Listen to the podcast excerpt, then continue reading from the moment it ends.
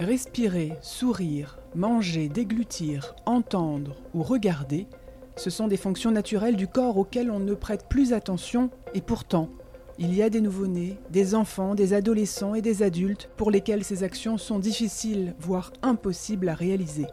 À l'origine de ces difficultés peuvent se trouver des maladies rares. Avec ce podcast, nous partons justement à la rencontre de la filière tête-cou, spécialisée dans les malformations de la tête, du cou et des dents. Un réseau qui se mobilise pour nous informer sur ces maladies, les avancées de la recherche et parler du vécu des malades, des malades souvent confrontés au regard des autres. Bienvenue dans Mots de tête, le podcast proposé par la filière de santé maladies rares Tête-Cou. Les malformations de la trachée. Comment vivre avec une malformation de la trachée? Quel est le quotidien d'un enfant qui a subi une trachéotomie? Dans cet épisode, nous écoutons le témoignage de Mélanie au sujet de son fils Milan, pour illustrer un cas spécifique de malformation du larynx. Ensemble, nous parlons du vécu de la maladie. Épisode 3 Le malade. Bonjour, je m'appelle Mélanie. Je suis la maman d'un petit garçon qui s'appelle Milan, qui a actuellement 2 ans. Il a eu la trachéotomie à ses 15 mois Milan, nous avons découvert euh, dès la naissance qu'il avait une paralysie laryngée. Ma grossesse s'est très bien passée. C'est à la suite que la sage-femme a constaté qu'il avait un petit bruit au niveau de sa respiration. Donc nous allons revoir un pédiatre qui va faire des prises de sang, des radios des poumons. À la suite de ça, on voyait l'état de Milan se dégrader.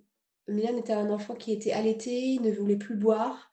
Son état physique changeait. C'est un bébé qui devenait cerné, beaucoup plus endormi. Donc Milan est à son troisième jour de vie et Milan euh, commence à montrer des signes au niveau de la saturation qui baisse. Nous voilà, on vient nous annoncer que Milan aura rendez-vous pour voir un ORL euh, en pédiatrie au CHU de Caen. Notre bébé va être enfin pris en charge et euh, vont lui poser une aide respiratoire avec de l'oxygène. Et nous constatons que c'est un enfant qui devient rose au niveau de la peau, qui devient apaisé. Le centre hospitalier de Caen, c'est un soulagement pour vous. Trois jours après la naissance de Milan, c'est là où vous vous sentez enfin prise en charge? Quand nous sommes arrivés au CHU, nous avons enfin été rassurés. Nous avons eu du personnel soignant autour de nous qui nous a su nous rassurer. Donc ils ont compris qu'il y avait une blessure dès le départ. Donc le jour même, nous avons le rendez-vous de l'ORL qui était prévu, docteur Bois, qui va lui faire une fibroscopie et sur l'instant même, il nous dit il a des cordes vocales qui ne bougent pas, qui sont immobiles. L'ORL nous explique qu'il va vouloir euh, emmener Milan au bloc pour faire une endoscopie. Docteur Bois nous explique qu'il est possible, durant l'intervention, s'il voit que ça se passe pas comme il faut, qu'il serait possible qu'il pose une trachéotomie. Donc déjà, à une semaine de vie, Milan, nous entendons le mot trachéotomie moi-même et mon mari, on savait ce que c'était une trachéotomie. Donc c'est vrai que sur l'instant, on, a la peur qui arrive. Et à la fois, en réfléchissant, on se dit que Milan ne peut pas rester comme ça. Donc s'il y a vraiment un problème, une trachéotomie sera peut-être une solution pour lui. Milan revient du bloc, donc sans trachéotomie, nous explique qu'il y a bien des cordes vocales qui sont immobiles mais rien d'anormal au niveau de son larynx. Milan reste en néonate avec une aide respiratoire et euh, nous explique euh, qu'il y a des machines qui sont possibles pour rentrer à domicile. Donc cette machine s'appelle une VNI, donc c'est une aide respiratoire. C'est un masque qui devait être mis sur son nez. Nous sommes soulagés parce que nous avons envie de rentrer chez nous. Le retour à la maison, c'est aussi le moment où la famille se retrouve. Racontez-nous comment vous avez expliqué la maladie de Milan à sa grande sœur. Quand Milan est arrivée, elle avait deux ans et demi. Et on lui a expliqué avec des choses simples, des mots à elle. On lui a dit, c'est un problème à la gorge. Tu vas voir, les médecins vont, réparer sa gorge. C'est une grande sœur qui va vite comprendre qu'on va avoir du temps à passer avec son frère. Et puis on va lui expliquer clairement, euh, bah Milan, tu sais, il va avoir un petit trou dans la gorge, il va y avoir un, appareil, mais tu sais, euh, après c'est pour courir aussi vite que toi.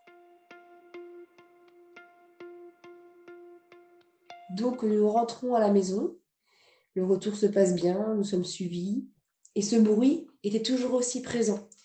Cette machine va devenir insuffisante pour lui. Docteur Bois, l'ORL de Caen, nous fait comprendre que la machine va être insuffisante pour lui, donc il faut lui trouver une autre solution.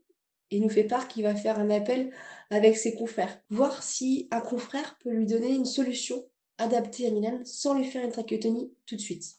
Nous allons faire la rencontre du docteur Thierry qui propose de faire comme intervention le cricot spit. qui a pour but de se passer de la VNI. L'intervention se passe bien. Nous rentrons à la maison. Milan n'a plus de VNI. Mais au bout de quelques jours, euh, on revoit des signes sur Milan, une lutte respiratoire, fatiguée et ce bruit qui revient de nouveau. Donc, nous allons remettre la VNI et nous constatons qu'au moment du sommeil, c'était suffisant pour lui. Milan grandit, mange normalement, commence à vouloir marcher. Donc, nous voyons docteur Thierry et nous dirige sur une prochaine intervention qui s'appelle la. Donc le résultat de la est plutôt positif, mais au bout de quelques semaines, euh, Milan, nous remettons la VNI. Donc finalement, nous remettons la machine de nouveau, mais tout le temps. Milan avait 15 mois, euh, voulait marcher, donc euh, cette machine, ce n'est pas possible de l'avoir actuellement tout le temps, H24 sur lui. Dr Thierry nous explique que nous allons faire une trachéotomie pour Milan. Ce sera mieux pour lui. Donc nous avons tout le personnel soignant autour de nous, Dr Thierry qui va nous expliquer le quotidien, à quoi s'attendre, que nous allons être des parents soignants de Madame Coiffard, l'infirmière référence de la trachéotomie, qui va être là aussi pour nous suivre, pour nous guider, pour euh, permettre d'apprendre les soins. Comment Milan s'habitue à sa trachéotomie? Comment ça se passe après l'intervention? Quand Milan se réveille de la trachéotomie, le réveil se passe bien. Milan est curieux de ce qui se passe autour de sa gorge, ce qui est normal, mais ne va pas essayer de l'enlever. Et nous, euh, nous étions contents de retrouver notre garçon. C'est même pas retrouver, c'est trouver. Parce que Milan respirait normalement, sans lutte respiratoire et sans bruit. Milan avait 15 mois et on le sentait apaisé et prêt à reprendre sa vie d'où il en était et c'est ce que l'on attendait de lui. Et vous, comment vous appréhendez ce nouveau rôle de parent soignant?